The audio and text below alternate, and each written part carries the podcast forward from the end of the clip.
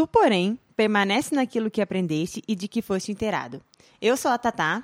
E eu sou o Pastor Ivan. E esse é mais um Bará Podcast.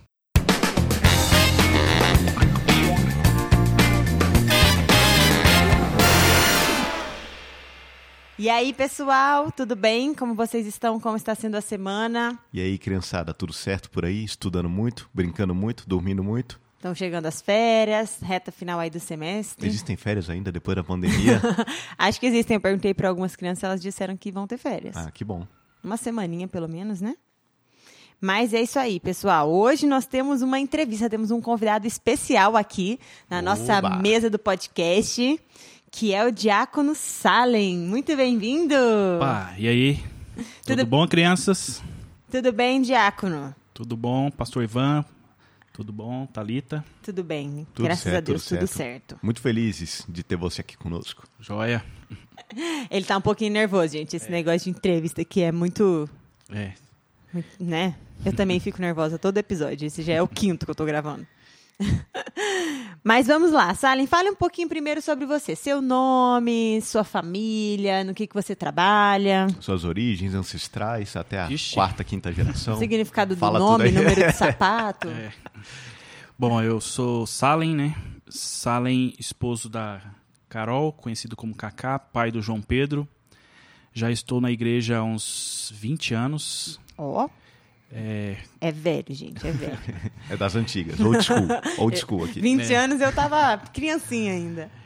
e, e já trabalhei em várias áreas da igreja, né? Já fui, ajudei com a mocidade, líder dos jovens. Já trabalhei também com a juventude da, da denominação regional aqui, né? Como, com a FEMOS, né? Que é a federação da região. Uhum. E, e hoje estou tendo o privilégio de servir lá na igreja como diácono, né? Que é o que a gente vai estar conversando aqui hoje, né? Sim, muito Legal. Entre bom. outras coisas aí também, né? Muito legal.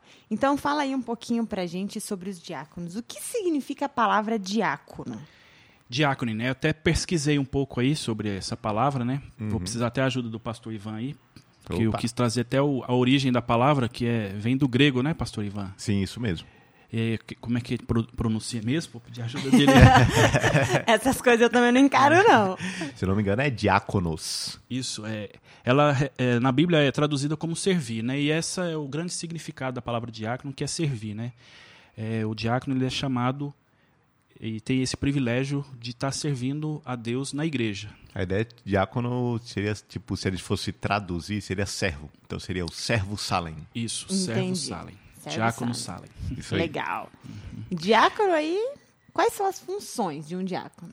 As funções de um diácono, né? Eu, a gente tem um, um texto na Bíblia que, que traz um pouco dessas funções do diácono, né? Que está lá em Atos 6. Muito legal. É, Atos 6, depois as crianças podem até abrir e pedir para os pais lerem, né? Vai do versículo 1 ao versículo 7. Lá traz uma, um relato aí das, da missão dos. Na verdade, aqui é o.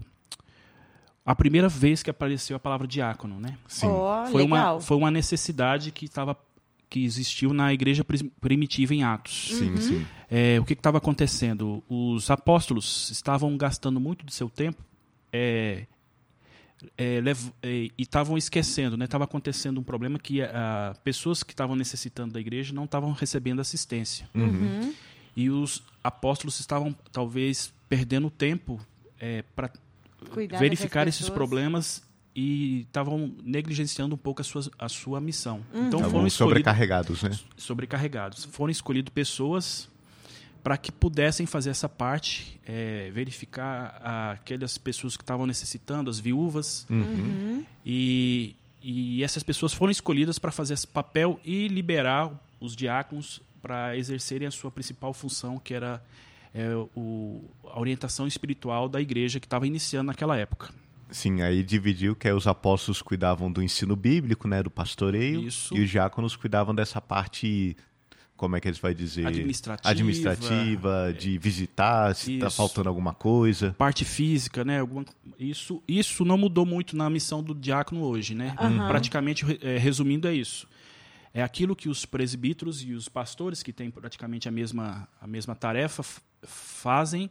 Aquilo que eles não fazem, o diácono faz. Então, Entendi. Na igreja, complementando. Então, hoje, hoje na igreja, os pastores, eles têm uma tranquilidade de de estar mais tranquilos pregando ali o evangelho, principalmente no domingo, né? Uhum. Durante o culto, porque os diáconos estão prestando essa assistência para que eles possam focar ali na pregação. Eles não precisam parar o sermão para atender alguém, É. porque tem um diácono cuidando disso. É, a função do diácono ali na igreja tem, além, a- além disso, tá olhando as crianças, né? Que tem aquelas que gostam de dar uma fugidinha da sala. então, o diácono tem que estar atento a isso aí. Aí, ó, se você está pensando em fugir da sua sala, você vai dar de cara com o diácono e vai ter que voltar. Então, já desiste aí do seu plano. Fiquem de olho, crianças. Os diáconos veem tudo, eles sabem de tudo. É... Isso aí, estamos sempre atentos. Então, outra uma pergunta aí importante. Você recebe para ser diácono? Dinheiro? Nunca É. nem vi. Não, dinheiro Não cai dinheiro mensal na não, sua não. conta. Ser diácono é um privilégio, né? Isso a gente vê claramente na Bíblia, né? É um privilégio que nós temos de exercer esse papel dentro da igreja, né? E, e é impressionante como quando você está exercendo esse papel dentro da igreja, você se sente bem, né? Parece, é- é- eu acho que é- foi isso, né? Pra que, pra- foi para isso que fomos criados, né? Essa é a nossa natureza, né? Uhum. É, as outras coisas que a gente faz, talvez foram vieram por conta do pecado, mas aquilo que Deus nos criou foi para servir a Deus na, na sua obra. Sim. Então, quando você está fazendo isso, é um privilégio, você se sente muito bem. Talvez é o momento que você mais se sente bem nos seus afazeres durante a semana. Uhum. Muito legal. Então, a, a gratificação de estar servindo a Deus, né? É o salário aí dos diáconos. É, e na Bíblia tem um versículo também, onde também fala do papel dos diáconos, em 1 Timóteo, é, 1 Timóteo capítulo 3, no versículo 13, fala que pois os que desempenharem bem o diaconato alcançarão para si mesmo uma posição de honra e muita ousadia na fé em Cristo Jesus. Então tem essa promessa ainda para aqueles que estão exercendo o diaconato. Legal. Muito legal. Isso é ó. bom, Muito bom. Diáconos são bíblicos e o salário dos diáconos também é bíblico e não é dinheiro. Uhum. É muito legal, muito interessante. E para uma parte aí mais prática, quantos diáconos tem na igreja e quem são eles? É, são dez diáconos que a gente tem na igreja hoje. A gente tem o Irineu, você não sabe nem eu. Dirceu, Uhum. o Kiko, o Francisco, né? O Kiko, tá fazendo até aniversário hoje, quando a gente tá gravando esse programa. É muito legal. Feliz aniversário atrasado, Kiko. o, o Daniel, o Diego, o Rafael, o Robson Júnior, o William, o Ricardo Lancelotti, o Elmir e eu, Salen, né? São os tios diáconos que estão aí na igreja espalhados. Equipe dos diáconos. É, Os eles desempenhando várias funções dentro da igreja. A gente tem aí pessoas que, que coordenam o coral, pessoas que estão na equipe de louvor, outros que estão no Ministério de Ação Social, os- outros que são professores da Escola Bíblica Dominical, líderes de ministério, né? Uhum. E, e eles estão sempre trabalhando aí. É, uma parte visível que a gente vê é hoje, né, com essa que a gente tem enfrentado esse problema da pandemia, os diáconos são aqueles muitas vezes que estão ali fazendo a medição de temperatura, pe- é, conferindo se a pessoa foi inscrita no culto. Então, Uhum. criança que quer conhecer o, o diácono, ele chega na igreja, pode dar uma olhadinha ao redor, ele vai ver. Se não conhece aqui pelo nome, ele vai conhecer talvez aquela pessoa ali que está O que tá com termômetro ajudando a sentar, né? Essas É. Isso. coisas. Pergunta até para ele, ó, aquele que estiver medindo. Você é diácono da igreja? Ele vai falar. Aí você vai ver se ele é diácono. Se não for ele, é o que está fazendo. o- o- Sim. O cheque controlando. nome. É. Eles não são agentes secretos, eles revelam quem eles são. Sim. Eles revelam a sua identidade, se você perguntar. Mas não fujam da sua sala, porque eles vão te encontrar. É. Vão. Ai, ai. E outra coisa. O que é preciso para se tornar um diácono? Bom, isso aí eu vou também. Vou ler um texto aqui da Bíblia. 1 Timóteo 3, foi aquele mesmo texto que eu falei anteriormente, né? Aqui tem bem claro quais são. O que é preciso para se tornar um diácono. Eu vou ler exatamente o que está na Bíblia. Tá. Tá bom. no versículo 8 do capítulo 3 de 1 Timóteo. Do mesmo modo, quanto ao diá- diáconos, é necessário que sejam respeitáveis de uma só palavra, não inclinados a muito vinho, não gananciosos, conservando o ministério da fé com a consciência limpa. Também estes devem ser primeiramente experimentados e, caso se mostrem repreensíveis, que exerçam o diaconato. Versículo 12: O diácono seja marido de uma só mulher e governe bem os seus filhos e a sua própria casa. Desafio, hein? Desafio, né? Difícil. E na Bíblia tem esse versículo 10 que falam que eles precisam ser experimentados, né? Uhum. Eles precisam ter- ser testados que realmente essa, essas qualidades ele, ele consegue exercer. Sim. Tem que Então, ser pessoas mais maduras, né? Que já Isso. caminham um tempo na fé, Exatamente. conhecem bem a igreja, as coisas, né? Isso. E no- ó, esse texto, gente, nos lembra uma coisa importante. A gente precisa orar pelos diáconos, né? Sim. Porque além de todo esse trabalho que eles têm na igreja, como fala ali, eles têm que ter um cuidado pessoal e com a sua família. E eles trabalham, têm o trabalho fora, né, Pra sustentar a sua casa. Então é bastante coisa. A gente tem que orar pelos diáconos para que eles continuem firmes em Deus, para que eles exerçam muito bem o seu ministério. Sim. Isso É. mesmo, crianças. Vamos estar orando pelos diáconos da nossa igreja. É Lembrem muito sempre de orar. importante. Até um detalhe interessante, na nossa igreja especificamente, para se tornar um diácono, tem que ter essas características. E são as pessoas da igreja que indicam. A gente tem eleição né, de diácono na nossa igreja. Hum. Então, alguém tem que indicar, por exemplo, alguém, algum tempo atrás, olhou para o Salem, viu essas características nele e falou: Eu acho que o Salem devia ser diácono. E aí Abriu para votação. abriu para votação e as pessoas elegeram ele diácono para o mandato dele. Tá no segundo mandato, né? no sabe? segundo mandato já. Já foi Ó. até reeleito diácono. A reeleição aí, de a Deus, né? aqui. O negócio é chique. E você gosta de ser diácono? Ó, pode mandar real. Entendeu? Sincero. Acho que ele já até falou um pouco, né? É, pois é. Bastante, na verdade, como ele gosta de ser diácono. Mas às vezes agora ele vai. Mas é aquilo, é, eu, eu gosto muito de ser diácono, né? Eu vou até repetir aqui o que eu falei. É um privilégio a gente ser diácono, é, a gente tem que agradecer todos os dias por essa missão que Deus no- nos colocou. Muitas vezes é para exercer esse papel na igreja que você recebeu um talento, um talento, né? Se você é uma pessoa que tem facilidade com números, então Deus pode estar te chamando para ser diácono na igreja para ajudar a igreja sendo tesoureiro, né? Não sei se as Sim. crianças Sim. sabem que é tesoureiro, é aquele que cuida do- das finanças da igreja, né? Legal. Sim, já tivemos diáconos como tesoureiros da igreja. Isso. E é, depende da, da necessidade da igreja. Uhum. né? Se você tem também é, facilidade de estar administrando, organizando as coisas, você pode ser chamado para ser diácono na igreja para ajudar uma obra que vai ter. Né? E a nossa igreja até está prevendo uma grande obra aí que vai precisar muito do papel do- dos diáconos na, na organização dessa obra, na, na fiscalização. Uhum. E, então, é muito bom ser diácono e a, e a gente consegue exercer aqueles talentos que Deus nos deu é, fazendo essa tarefa. Muitas vezes Deus pode ter nos dado esse talento para fazer essa tarefa. E às vezes a gente tem que usar, eu uso esse talento também na nossa atividade do dia a dia. Mas, como eu falei, eu- a gente talvez se sente melhor faze- eh, utilizando esse talento quando a gente está trabalhando na igreja do que talvez com a nossa atividade fora da igreja. Porque para isso que nós fomos criados. Para né? servir a Deus Foi com para servir a talentos. Deus, foi para isso que Adão foi criado, né? Para servir a Deus no jardim. Depois do pecado, as coisas mudaram, mas aí quando a gente passa a fazer esse papel para o qual a gente foi criado, parece que a gente está no nosso habitat natural, né? Uhum. Como se a gente vivesse, fosse um peixe, vivesse o tempo inteiro fora da água, e quando a gente está trabalhando na igreja é como a gente estivesse dentro da água, né? Sim, Vivendo dentro da água. muito legal. Muito legal, adorei, adorei essa explicação aí. E aí, por último, né, uma pergunta que eu sempre faço aqui: crianças podem ser diáconos? É, pelo que a gente leu na Bíblia, não como criança, né? Mas se a gente olhar para o significado da palavra diácono, que é servir, eu acho que essa, essa, essa tarefa, como criança, a gente deve fazer. Vocês devem fazer, né? Você deve servir na sua casa, o seu pai, sua mãe. Você deve servir na, na igreja também, na sua escola, na sua classe de bíblica dominical, né? Aham. Você pode ajudar a professora carregando as revistas, ajudando a organizar a sala depois que sai. Isso é um papel di- diaconal que você, como criança, pode ajudar. Sim. Então, ajudando, ajudando em casa, ajudando na igreja, ajudando na escola, sendo um aluno é, que, que, em vez de dar trabalho para a professora, vai ajudar a professora, é um dom, é, é um papel de servir que a criança, Pode mesmo fazer. não sendo um diácono, vai, Aham. pode fazer no seu dia a dia. E aí, quando crescer, ela pode. Quando crescer, Podemos eu indicá-la. já vou.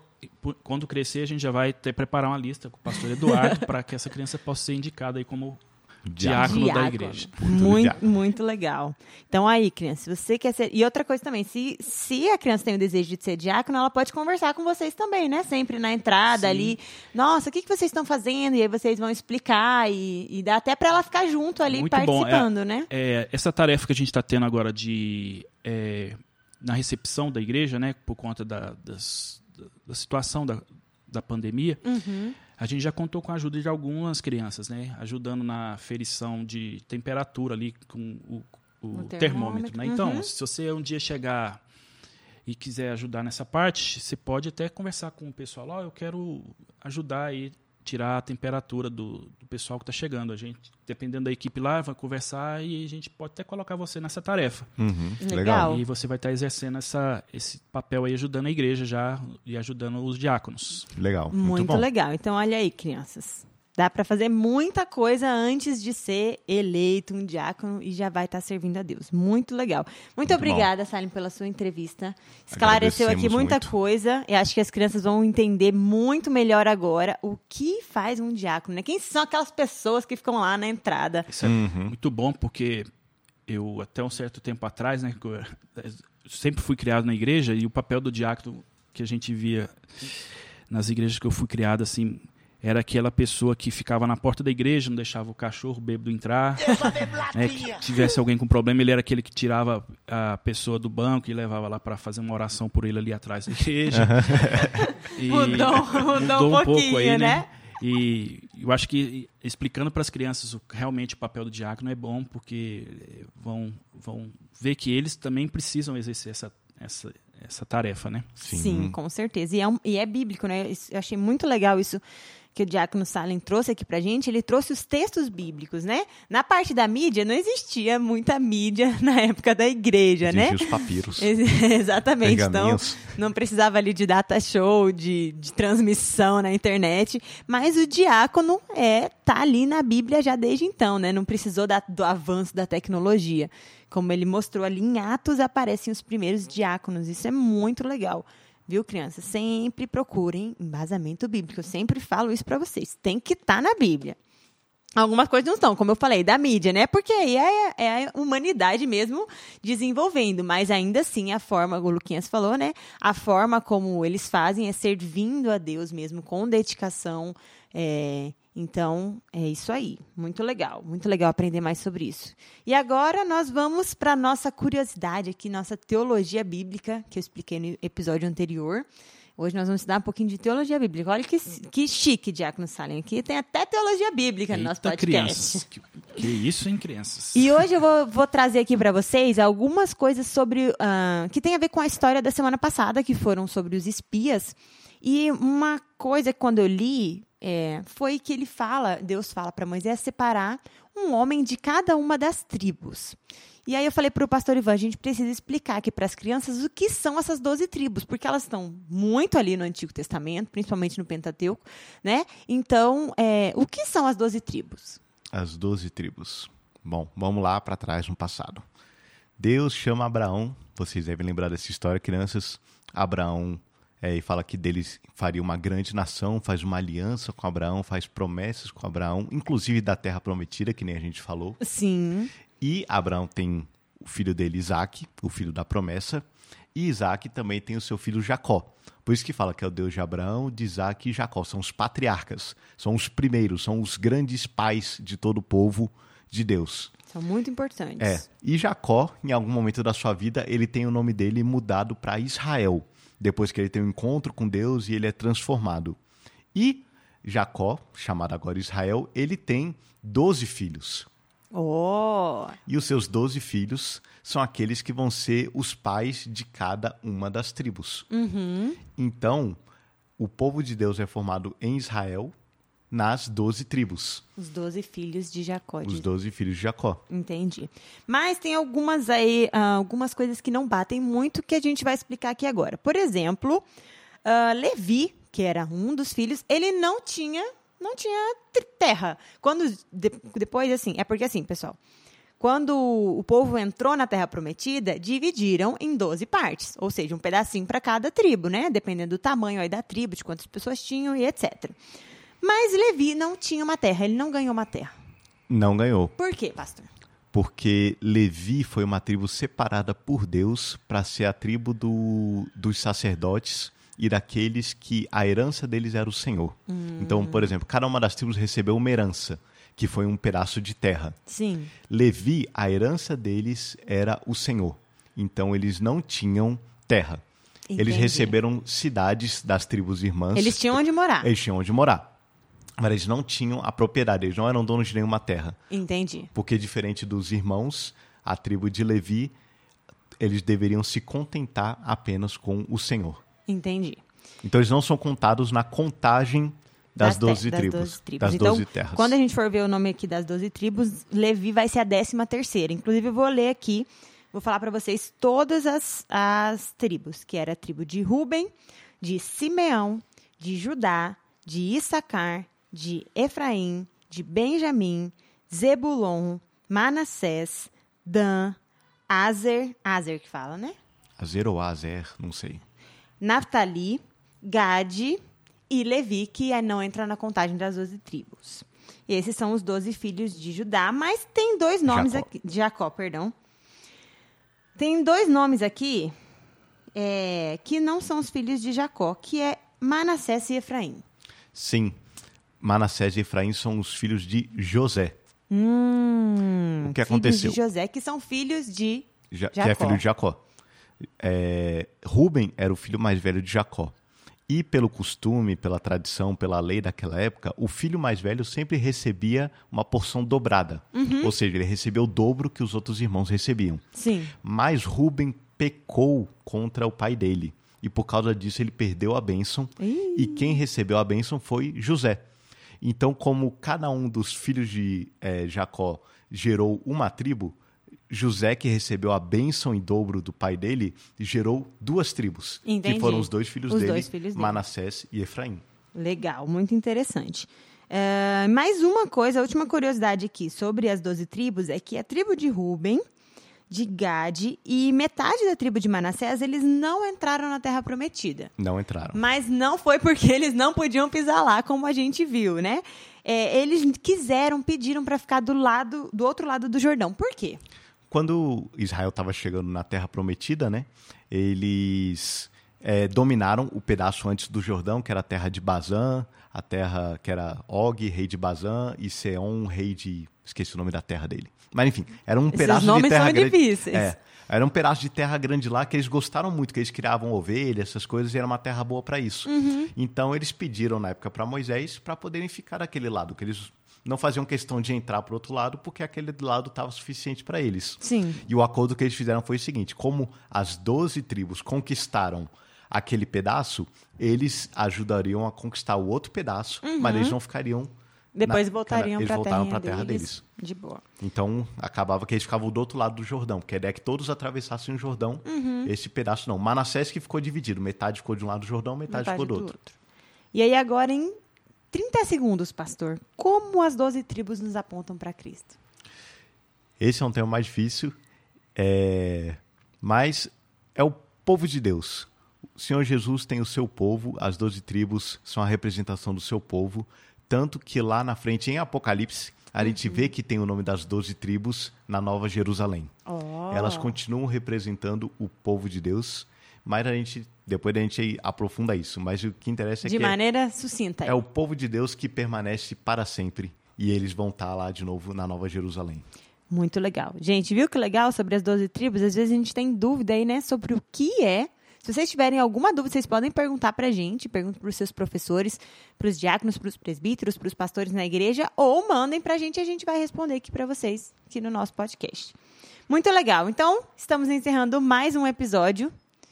Muito muito bom. Gostei do nosso episódio de hoje com o nosso convidado aqui especial, que está aprendendo também sobre as 12 tribos. E é isso aí. Tchau, pessoal. Até a semana que vem. Até a próxima, pessoal. Deus abençoe, crianças.